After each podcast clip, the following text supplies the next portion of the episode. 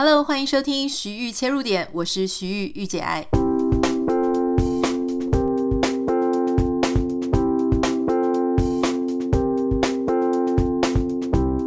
欢迎收听今天的节目。今天要跟大家邀请到一个我的超级好朋友。我想大家如果有长期在 follow 我的粉丝团，或是有在听我们节目的时候，应该多多少少会听到我有时候会聊起这个朋友哈。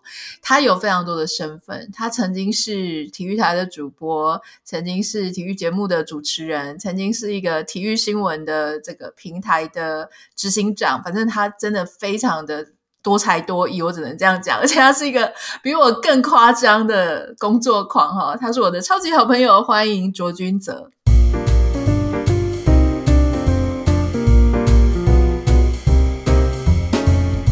Anita，各位听众朋友们，大家好！我今天要邀请卓卓来，其实我老早就很想邀请他来，但大家知道我对体育真的是 我没有办法聊出一直没事，大家都会是这个样子。我的办公室同事现在跟我一起做就是香氛事业的好朋友，他们也说我们没有很了解运动，就是聊不出一朵花来，你知道吗？所以我就在想说，到底要找他来聊什么？刚好。他前阵子结婚，最近去马尔地夫度蜜月，然后我就想说，好，总之我们可以聊一个我也可以聊的话题，就是关于马尔地夫 度蜜月的，关于旅游这件事情啦。那我想要先请这个卓卓来聊，你最近到底在忙什么？我最近因为去年刚忙完，就是全明星运动会，因为。呃，半年的时间，所以我大部分的精神其实都是投入在上面。虽然说一个礼拜只录一次影，但我都会去看他们去练习啊，甚至是自己下去运动啊等。所以那半年的时间其实都花在那上面。同时呢，我还是保持我的 YouTube 每个礼拜更新两次。还有 Podcast 每个礼拜更新一次，所以其实还是挺忙碌的。而且我现在 Podcast 小周一下已经更新到了一百九十五集喽！哇，我快要迈向两百集了耶！这真的很不容易。你知道台湾有很多的 Podcast，可是大部分都更更到几十集，大家就没有了。所以能够持续一直做，真的很不容易。对啊，因为 Podcast 这东西，我就发现我成立的时间其实还算蛮早的，就是刚。大家都在兴盛，就是 Podcast 之前我就已经在做，那个时候还没有很多人听，然后后来有稍微就是霸占了台湾运动的榜，大概前五名一阵子之后呢，然后大家就你知道都一直想要做运动的东西，我就被一直挤到后面去，但我觉得最后还是要坚持做下去比较重要啊。嗯，我觉得你真的是一个还蛮坚持的人。刚刚我就在节目开始之前，我就说：“哎，亲爱的，你希望我可以 称呼你什么？”然后我在想说，因为他其实。也蛮像明星，也蛮像这个艺人，但是他又有很多不同的身份，所以他就跟我讲说，不如称呼我为自由工作者吧。然后我想说，怎么会有一个这么 humble 的人啊？就是自己明明做了很多光鲜亮丽的事情，居然要我称呼他自由工作者哈？我我想问一下，就说你最近应该不是最近了，前一阵子结婚，结婚，嗯、他的结婚也是新闻闹得就是爆的蛮大的这样子。前面求婚，没想到哎、欸，这么大。你求婚就已经一波了，然后结婚又一波，请问一下，成为新手人妻的感想如何？他的先生，如果你不知道的话，他的先生也是一位明星，也是一位艺人，叫做威廉，这样，所以两个人真的是男的帅，女的美。但是成为人妻之后，你感觉如何？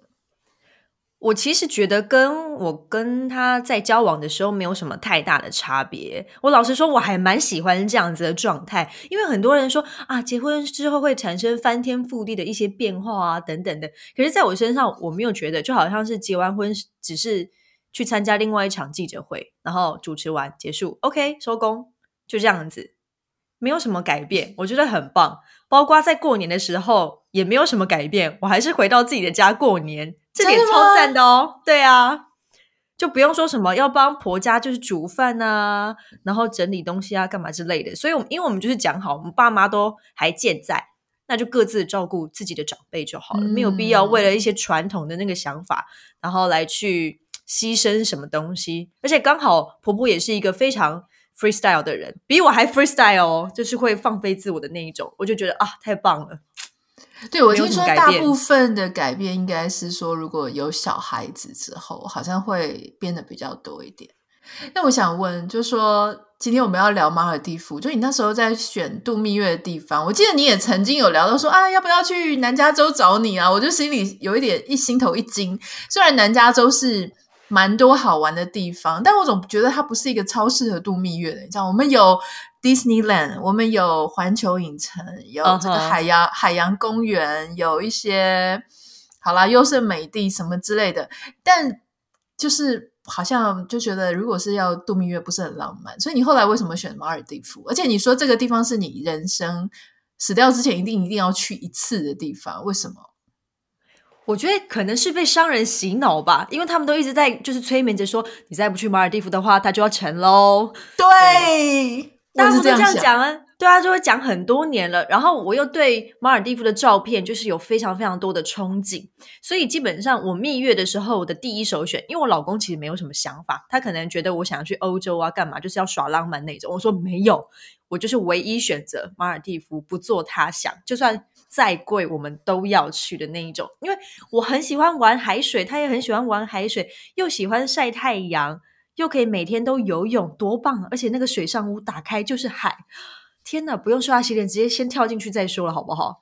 所以我们那时候就选择马尔地夫，哦、我觉得很好诶，因为威廉就有被你这样说动。但我跟我老公讲说，老公，我一定要去马尔地夫，我超想去，不然他要被淹没了。就你知道工程师跟我说什么啊？他我说会下沉，然后他说不是下沉，是会被淹没，是水会上来。我说这有差吗？就是他会不见好吗？工程师的脑袋可不可以就是稍微就是浪漫一点，就是不要这么清楚。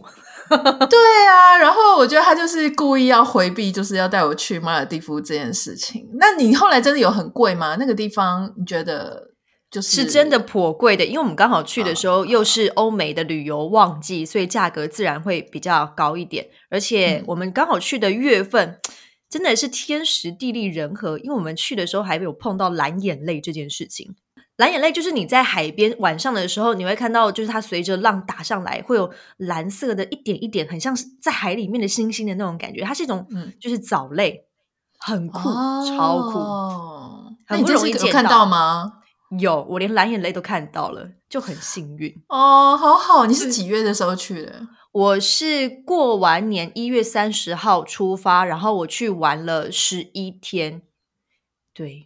那个季节刚好，那个 timing 真的抓的很棒，我觉得我们很幸运。因为我一开始在规划马尔地夫的时候，我是很单纯的觉得我可以一个岛一个岛把它研究完，因为它是一岛一饭店嘛。嗯、后来我认真查了一下，一千一百九十二个岛，放弃，怎么查都查不完。对呀、所以我后来就想说，好吧，我还是最后还是找旅行社来去帮我们做，就是规划。嗯，因为其实不是跟团，还是自由行。我只是告诉他我的选择是，我想要有水上屋，我想要就是游出去大概一两百公尺就可以看得到大断层的那种环礁。我就把我的需求告诉他们，然后来请他们帮我调配，就是说哪几个饭店比较好。这次我们就玩了两个岛，两个饭店。第一个是 Lux，我觉得是台湾人会比较喜欢的所谓的 CP 值比较高的，因为我们选择的是 All Included 的方案，就是早中晚餐全部都包了，包含酒水。它的酒水是可以让你就是一直喝一直喝的，当然它的酒精浓度会调的比较高一点，大家要自己小心一些。那它的餐点是像 buffet 那样，还是你是可以点一套一客一客的？它的早餐的部分的话都是 buffet，然后午餐跟晚餐的话都是一克一克的。嗯，对，所以是你就不用再去思考，就是你付了一笔钱之后，你就不用带太多的现金去到马尔地夫度假，你只需要准备美金当做小费就可以了，因为你该付的钱都已经花，已经付了嘛。嗯，那在当地其实也不用想说要去逛什么夜市啊，什么纪念品店啊，no，没有这个东西，你就是去岛上好好享受它的海水、阳光，还有它的设施，就这样子。所以它是私人海滩，是不是？你说一个岛是一个饭店，所以那个岛里面的所有的呃，怎么讲，就是海岸都是这家饭店的，是这个意思吗？是没错。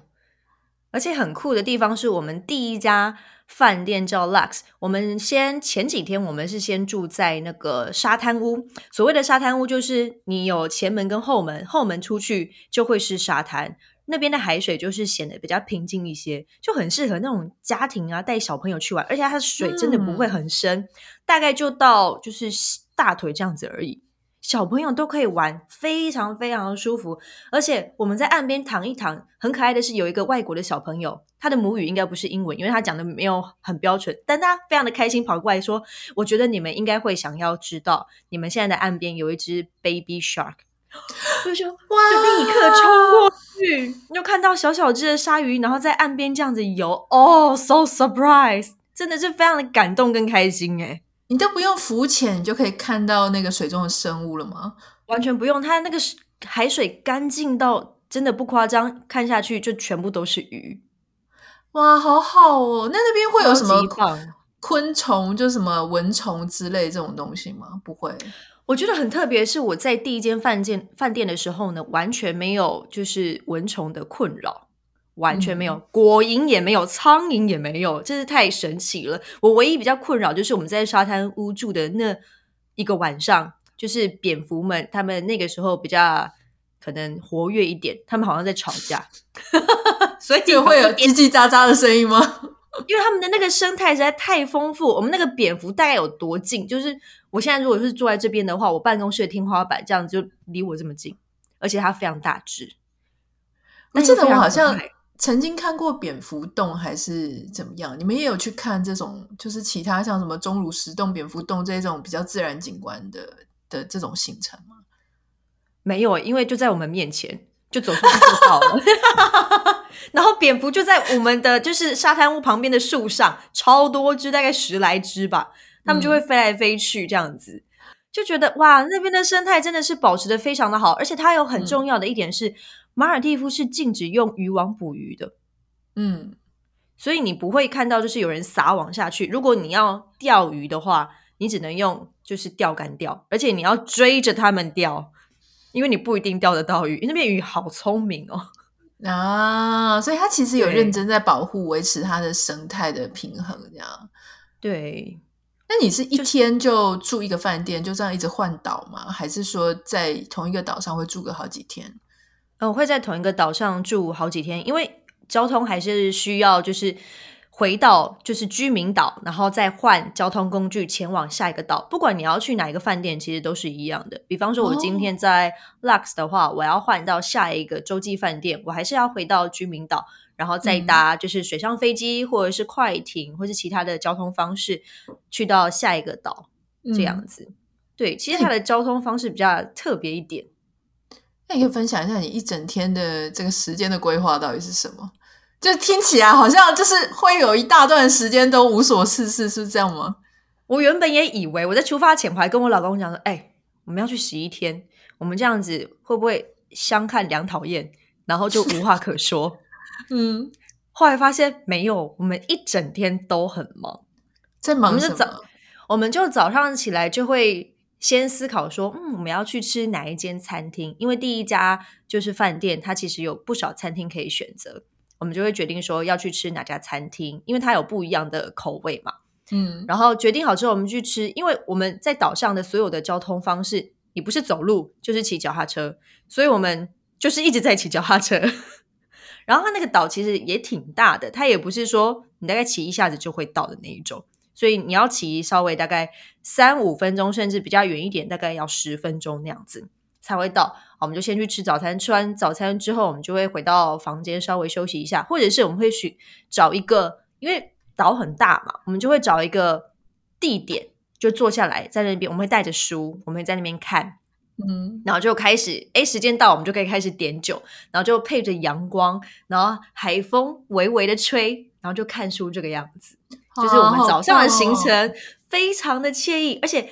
如果再早一点的话，我们会选择去看日出，嗯，因为那边的日出就是因为我们有时差嘛，跟我们差了大概三个小时。第一间饭店是三个小时，第二间饭店是四个小时，所以我们的那种生理时钟其实是完全可以起得来去看日出，没有问题的。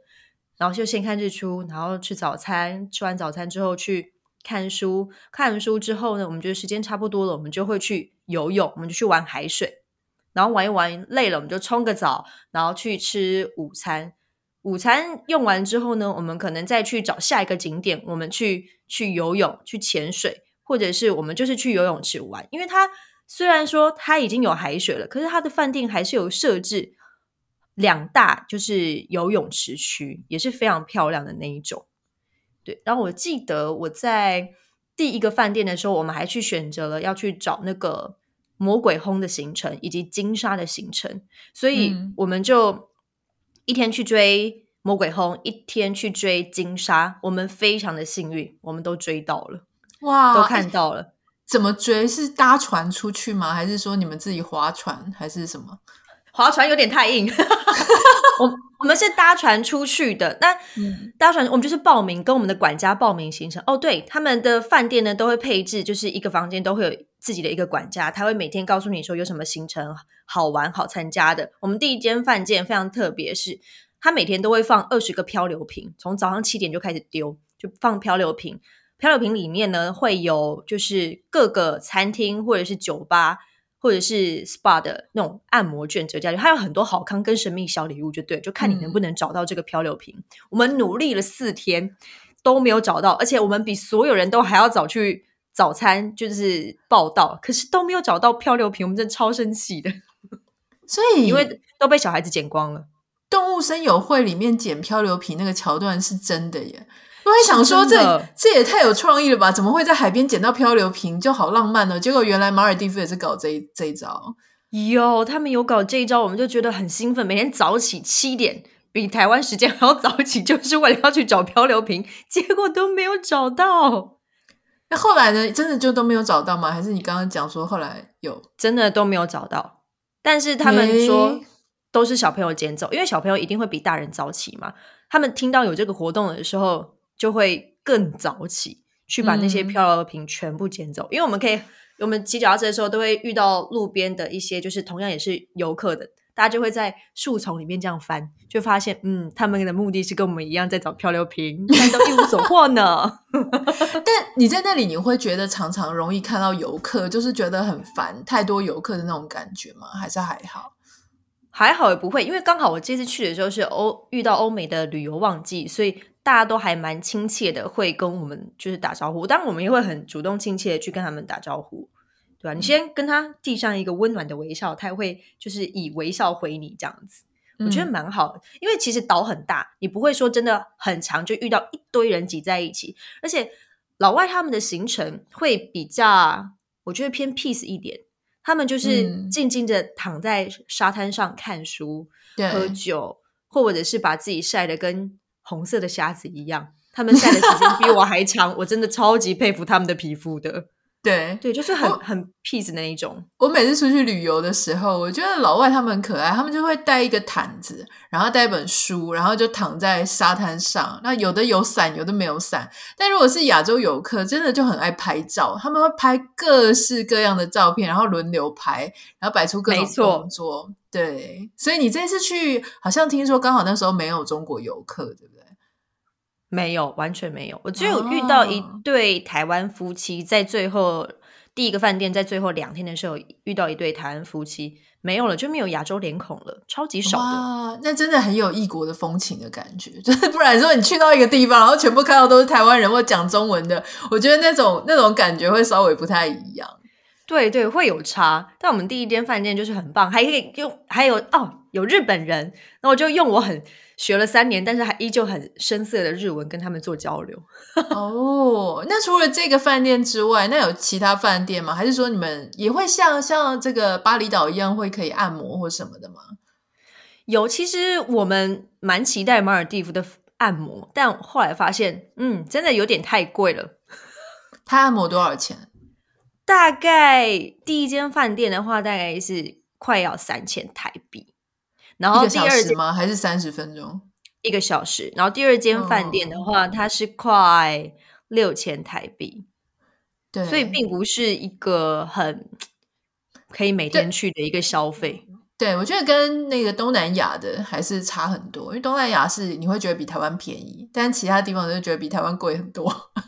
对，没错。但我觉得最好玩的还是就是追追那些就是魔鬼轰啊跟金沙的那些行程，因为我们就是早餐吃完嘛，然后就准备要去报道，要带着自己的浮潜的用具，然后我们就搭船出去之后呢，船家他非常厉害，他们眼睛我真的不知道到底哪里看到的，眼睛非常的利，他只跟我们讲说，现在马上立刻着装准备跳下去。我说哈哈，现在立刻 right now 吗？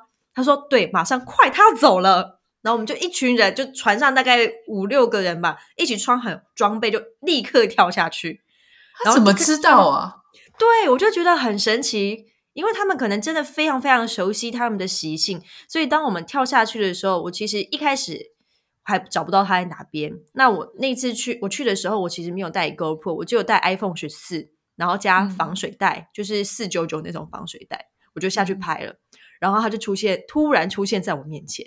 就觉得一阵感动，天哪！我不用特别去游泳，我就看得到它，好好哦！这是讲的我超羡慕的。我觉得他可能是因为 local 吧，local 的 local 的导游是不是？他们那些鱼出来之前还会打电话给导游，可能以为心电感应者说：“哎，我现在要出来出巡喽，你们自己要在哪边找我？”这样子，我觉得很特别。这个是一个行程，然后另外一个行程就是也是追金沙的，这个也是用就是他们的。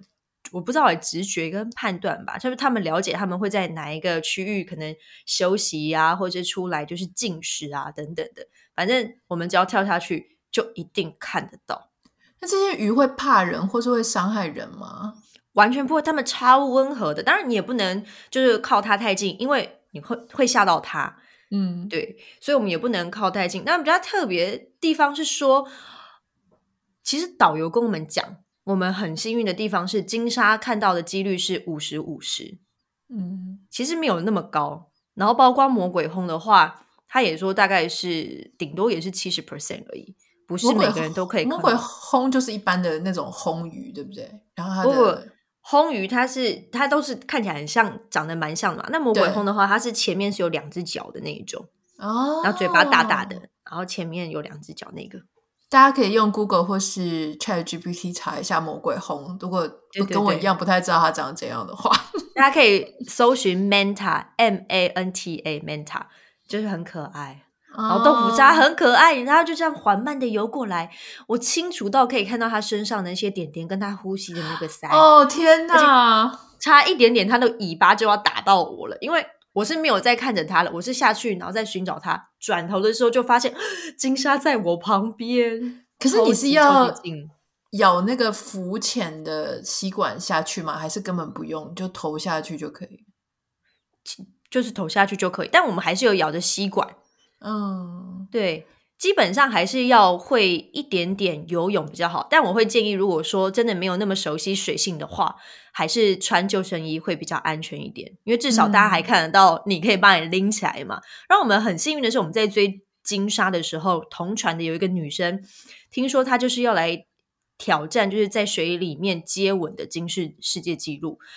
而且她好像还是全世界自由潜水的，好像前十名的女生，就觉得太幸运了吧！居然可以跟这么厉害的人同船。嗯、所以这一次，我觉得马尔蒂夫真的是天时地利人和，什么都看到了。那你还有其他的活动，或者说其他的饭店有什么很很特殊的部分想要跟我们分享？因为第一间饭店刚刚有说是 CP 值比较高嘛，然后第二间饭店呢，嗯、就是旅行社就帮我们安排了，就是更高阶一点的。有点类似像 W 或是四季那样子的等级，是洲际饭店。嗯、我们一去到那边，我们就觉得哇，那个氛围感不一样，那个高级感就出来。因为他对你的服务的贴心程度，就在很小的细节你就可以看得出来。我们在前一个饭店，我们也有骑脚踏车，但我们的脚踏车是需要就是自己上锁啊等等的。可是我们到了第二间洲际饭店的脚踏车上面，竟然有我们的名字。哇，还有还有，就我们的房号不需要锁，然后上面有名字，就从小细节就会看得出来，他们是真的很为每个人客人着想。那再来，我觉得比较特别的是，说到脚踏车，第二个饭店脚踏车是那种那叫什么？要往后踩才可以下车，那是什么脚踏车呢？哦，我知道这一种，但我不知道它是它的名称，但我有骑过，但我觉得这个要练习一下，因为你有时候不适应。单速车，单速车，单速车，对。我就这个很害怕这个不适应诶，对呀、啊，因为你会一直想要用手去刹，但其实是要往后往后滑这样。对 对，就是旅程都非常的美好，就唯独我对于单速车没有很适应。我就问他们说：“请问你们有人曾经因为骑这个脚踏车摔到海里面吗？”他说：“呃，是没有，但你要学会它，因为你就是往后踩就会刹车。”然后我就告诉饭店工作人员说：“我可能会成为你们的第一个。” 因为真的太难骑了，但还好还好，我骑了五天之后呢，平平安安的没有掉下去。虽然我很想要试试看，但还是先不要这么做。因为在第二间的饭店，我觉得更酷的地方是，它在整个饭店的中间，它就是一个很像西湖的一个大平台游泳池，是非常非常安全的。虽然你把小孩子就是丢下去玩，你也不用担心。然后中间还可以玩跳水这样子。最酷的地方是在第二间饭店，我们都是住水上屋嘛。那在游出去差不多两百公尺的地方，就是那种大断层环礁。而且我还有去尝试，就是水肺潜水，因为我有证照哦。大家记得，如果要去马尔地夫水肺潜水的话，一定要先取得证照，他才会借你这些器材跟设备。要不然你就去了也是白去。像我老公就是没办法去，他只会自由潜水，可是他没有证照，所以他就不能陪我去水肺潜水。那当地的教练带我去，我们潜了两支，去了两个点下潜。第一次潜下去的时候，我就完全被那个景象给震撼到，你就可以想象说那些珊瑚礁很像一棵圣诞树，所有的装饰品都是鱼，哇，全部满满，没有地一个地方是有空隙的那一种。就五颜六色，非常的缤纷，就好，我觉得很难形容那种用言语形容那种壮观，就是你会想要停在那边，然后静静的看着他们游动。然后我在第二个景点的时候下潜的时候，教练有说：“哎，这边的那个洋流比较大，大概是中强度，你行吗？”他说：“不行的话就跟着他飘嘛，不然怎么办呢？反正你们会来救我。”好，我就下去了之后发现。游着游着，看到了三只鲨鱼，不是 baby shark 咯，这是正常 size 的那种鲨鱼哦，就觉得很惊讶，但是我就不敢动，就想说，哎，教练，你你怎么还在踢水呢？你不怕他们过来吗？对啊，然后就是对，就叫我跟上，叫我跟上，说没事，因为我们就很像就是在绕一个绕一个那个圣诞树那种感觉，两个景点都超级超级棒的，那时候就会觉得说，奇怪，我的海洋知识。怎么这么少？这些鱼有些我真的都叫不出名字来，好可惜。但就会发现哦，它们很漂亮。你之前就会潜水，所以这个是你在即使你很有经验潜水，这也是你很难得见到的景象，是这样吗？对，因为大部分我在我是在东北台湾的东北角学潜水的嘛。那时候我们下去看的话，大概就是很像味噌汤那样的情况，能见度不是很高。那我在台湾真的是潜到比较漂亮，就是。小琉球跟绿岛这两个真的是很不错，嗯、可是当看到鱼群丰富的那种生态感，在马尔地夫真的是着实很想很想再看一次。就说那真的是非常的丰富，你可以想象，就是圣诞树上不是都有很多装饰品吗？有灯啊，有那种球啊、雪花什么之类的啊，还有那个果实啊，它们就像这些圣诞树的装饰一样，就是存在着。而且他们不怕人，他们不会就是特别的离你很远或干嘛的，你就是轻慢慢的游过去。他们如果觉得你没有威胁性的话，他们也会慢慢的靠过来，而且不需要就是像电视上说你需要喂什么东西，它才会就是停留在那边比较久。就说嗯，不会，他们就是在那边。所以它的深度要很深吗？因为我的证照大概只能我是 open water，所以不能潜得太深。我大概是潜到十六公尺，嗯、其实就。已经非常漂亮了，因为再下去就看不到东西，因为太深了就没有那些生物嘛。那我觉得很特别的地方是，我前面就是看着圣诞树，后面就是深不见底的海水。你当然会就是会有一点点恐惧感，但你就会越贴着那个圣诞树去游这样子。哇哦，我觉得你这样今天讲完，很多那种就是会潜水的或者有兴趣的，真的应该会把这个地方就是列为他们的。选项。那因为你这次去是蜜月啊，那所以其实像那些饭店，他们会给你们一些特殊的蜜月或者新人的一些布置或者一些待遇吗？哎，有有有，这真的有。就不管是第一家饭店或第二家饭店，他们都会每天早上帮我们整理床铺的时候，都会激发他们的这个创作的潜能吧。会折一些折一些很特别的动物来。就是祝福我们，就是我们的蜜月快乐这样，或者是摘很多新鲜的那个花瓣来帮我们铺成爱心啊等等的。你每一次就是回到饭房间，就一开门就哇，今天又是新的创作呢，真的是超级酷。而且我们每一次到新的饭店的房间的时候，他都会招待我们一瓶香槟，就 for honeymoon，希望我们喝的醉一点吧，可能是这个样子。那我想问一下，就是晚上晚上要吃晚餐吧？那晚餐它的呃，其实餐点也大概就是排餐，或是就都是西式的吗？还是如果你想要吃亚洲的，也是会有？有有有，在第一间餐就饭店的时候，它就有比较多选择，像是它有印度料理，然后也有美式的那种烧烤料理，以及亚洲的料理都有。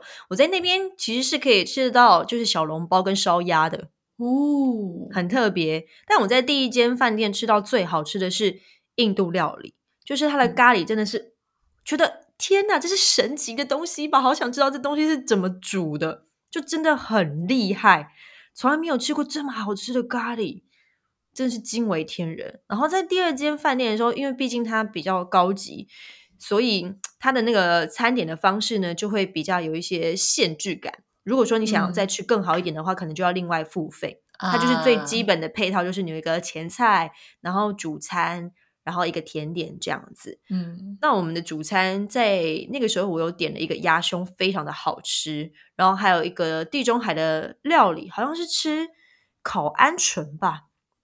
对，就是什么铁盘烤鹌鹑，也是很好吃，很厉害。但我我我必须说，马尔蒂夫的海鲜就是就是可以直接 pass，谢谢。不 OK 吗？它其实它是靠海耶，耶。对，大家都会以为说它是靠海，可是它就是没有大量的捕捉这个东西，所以它很多食物其实都是进口进口的。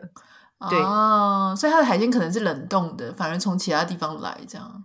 哎，那晚上的活动，当然我不是要问蜜月的主要活动，我是要问晚上吃完晚餐到睡前的那一段时间有什么特别的还可以做的事情吗？在海岛上。在海岛上就是持续的喝酒，真的吗？就吃吃喝喝一路吃到睡前睡前就对了。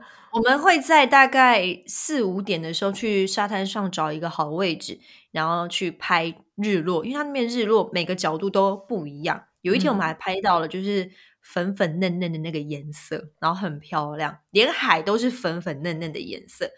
但因为餐厅很近，就在旁边，我们就走过去，就慢慢等着它日落。因为大家会想说，哎，去马尔地夫是不是要特别请他们帮你再弄一个，好像两个人比较 privacy 的那种晚餐的时间，烛光晚餐？嗯嗯、我是觉得不用，可以省下这一笔，因为当你就是坐在那个岸边吃饭的时候，已经够浪漫了。哇，真的，真的，你就还要再另外花一笔钱，然后请旁边的人帮你做那些蜡烛啊等等的。我跟你说，会有一点尴尬的是，我们其实还是可以看得到那个特殊布置，所以会是所有人围观你们。这会比较尴尬一点，除非他那个 角落是非常的隐秘的那一种。哎，那我很好奇，因为像我看你的这个 Facebook，然后你在这个蜜月的时候，你只放了一张你自己啊背影的照片，所以其实这也是今天我还蛮好奇最后一题要问你的问题哦，就是像你们，你跟你先生威廉两个都是这种公众人物，嗯、都是明星，所以你看像这种蜜月啊，要是一般。一般像呃一般的人，大概就是会一直狂拍，然后你拍我拍，你拍我拍我，然后就拍了好看就一直上传。可是我觉得明星有一点很麻烦，就是说你想上传的东西，他不一定觉得想上传。就两个人可能都有偶包，像我老公明明就不是个明星，但是他还蛮多，他还蛮有偶包的。很重。对，我给他贴什么照片的时候，他就会说。你没有看到我那一天没有抓头发吗？我说我真的没有在关心你有没有抓头发，但是他会介意，所以我觉得明星应该是更更多这种顾虑，对不对？所以你们要怎么样协调？就是你们两个要如何出现在对方的 Facebook 上面？我们这一次好像真的没有特别发两个人同框的照片，都是各自发各自的照片。有一个原因很重大的原因，是因为我们真的觉得在当地过得太开心了，所以没有什么想要特别去。跟社群互动，顶多就是拍拍现实动态，就这样子而已。因为大部分时间，刚刚 Anita 你有问到说，我们晚餐时间、午餐时间跟早餐时间都在干嘛？其实我们花了蛮多时间，就是发呆跟聊天。我们反而用手机的时间没有那么长。真的，大家有看到我们社群发现实动态，那就是我们唯一有在用手机的时间了。对，那他我记得有一个现实动态，我觉得比较过分的是，他拍了我穿救救生衣，但我里面是穿泳装比基尼那样子，然后外面是穿那个救生衣。我们打算要去潜水。因为那时候管家跟我们讲说，有一个景点超级无敌棒，你们一定要去。就想说第一天去了没有没有看到很漂亮，第二天再去一次。结果我就在那个过程走路的过程当中，他就拍了现实动态。接下来就收到了一位网友非常的我不知道怎么形容的赞美。他说他以为男明星都会喜欢娇阿咖，但看到了就是我老公之后呢，他就觉得。男明星还是会有喜欢女生本质的时候，我这个不知道到底是该哭还该笑，我的天呐！然后就想说，到到底发生什么东西？对，但我欠揍的是我老公，他在拍那个是什么东西？真是气死我了！还好不是照片，不会一直放在那边，他是现实动态而已。但我想说，因为他有时候发动态，他不会 take 我，所以我不知道他发了什么东西。很多时候都是。哦都是网友跑过来跟我讲说：“哎、欸，他是不是要去领算盘了？”我说：“啊，发生什么事情了？” 我才要点回去看他的 IG 线动，说：“啊，你居然给我发了这个东西！” 所以，我们不算是那种讨论好会去彼此应该要发什么东西的人。他很多时间是比较像是看笑话，就激怒我是他的快乐。哎、欸，那你觉得十一天是 OK 的吗？还是说可以缩短一点，还是可以再延长一点？我觉得十一天是刚刚好的。如果是要选择两个饭店去做跳岛的游玩的话，十一天，十一天还不错。因为我们原本是想说，哎、嗯，七天一个礼拜应该还可以。但我算了一下我们的交通时间，因为我们是从台湾飞到新加坡，然后再转机，所以就算我们把行程就是抓得很紧，就转机的时间抓很紧，你还是需要八到九个小时。那等于就是来回的时间已经去掉一天了。所以你真正在岛上待的时间并不多，因为你第一天晚上到达的时候，你一定没有办法马上就到饭店去，你必须在居民岛住一个晚上才可以，或者是有人会选择在新加坡过夜，然后再飞过去。所以不管怎么样，你花掉的时间大概都会是一天到一天半。所以我会觉得最好的话是九天或是十一天。我们会选择十一天，是因为旅行社跟我们讲，九天跟十一天的钱是一样的哦，立刻选十一天。那当然啊，对，对啊，立刻选十一天呢、啊。你这样子交通其实就已经三天去了耶，差不多。对啊，其实就交通时间也是颇长的。今天真的很开心，谢谢你来跟我们分享这么新鲜的这个。我说的新鲜，就除了是我们没听过的一些，可能不是大家没听过，大家也许有去过，是我自己个人觉得没有听过哈。那还有就是很新鲜，就是非常 fresh，他们才刚刚蜜月回来，然后我们就立刻邀请来上我们节目跟我们分享。那我觉得你今天做的很对的一件事情，就是你也是交给旅行社去处理嘛，对不对？因为如果是我的话，我想要自己处理。可是我可能功课要做太多，可能不知道到底要怎么安排。对啊，而且你是渐进式的，你前面先住一个比较呃价格友善的，然后接下来再住一个比较高档，你的你的好感度就会往上堆叠。我觉得这个也没错。好，如果各位有什么想要分享跟回馈给我跟佐佐，欢迎你可以私讯到我的 Instagram 账号 nita 点 writer a n i t a 点 W R I T E R。当然也欢迎你可以去收看佐佐的 YouTube channel，或是说他的这个 Podcast，听一听他的体育的节目哈。好，那不要忘记把我们在 Apple Podcast 跟 Spotify 上面按下五颗星，感谢你，我们下次见，拜拜。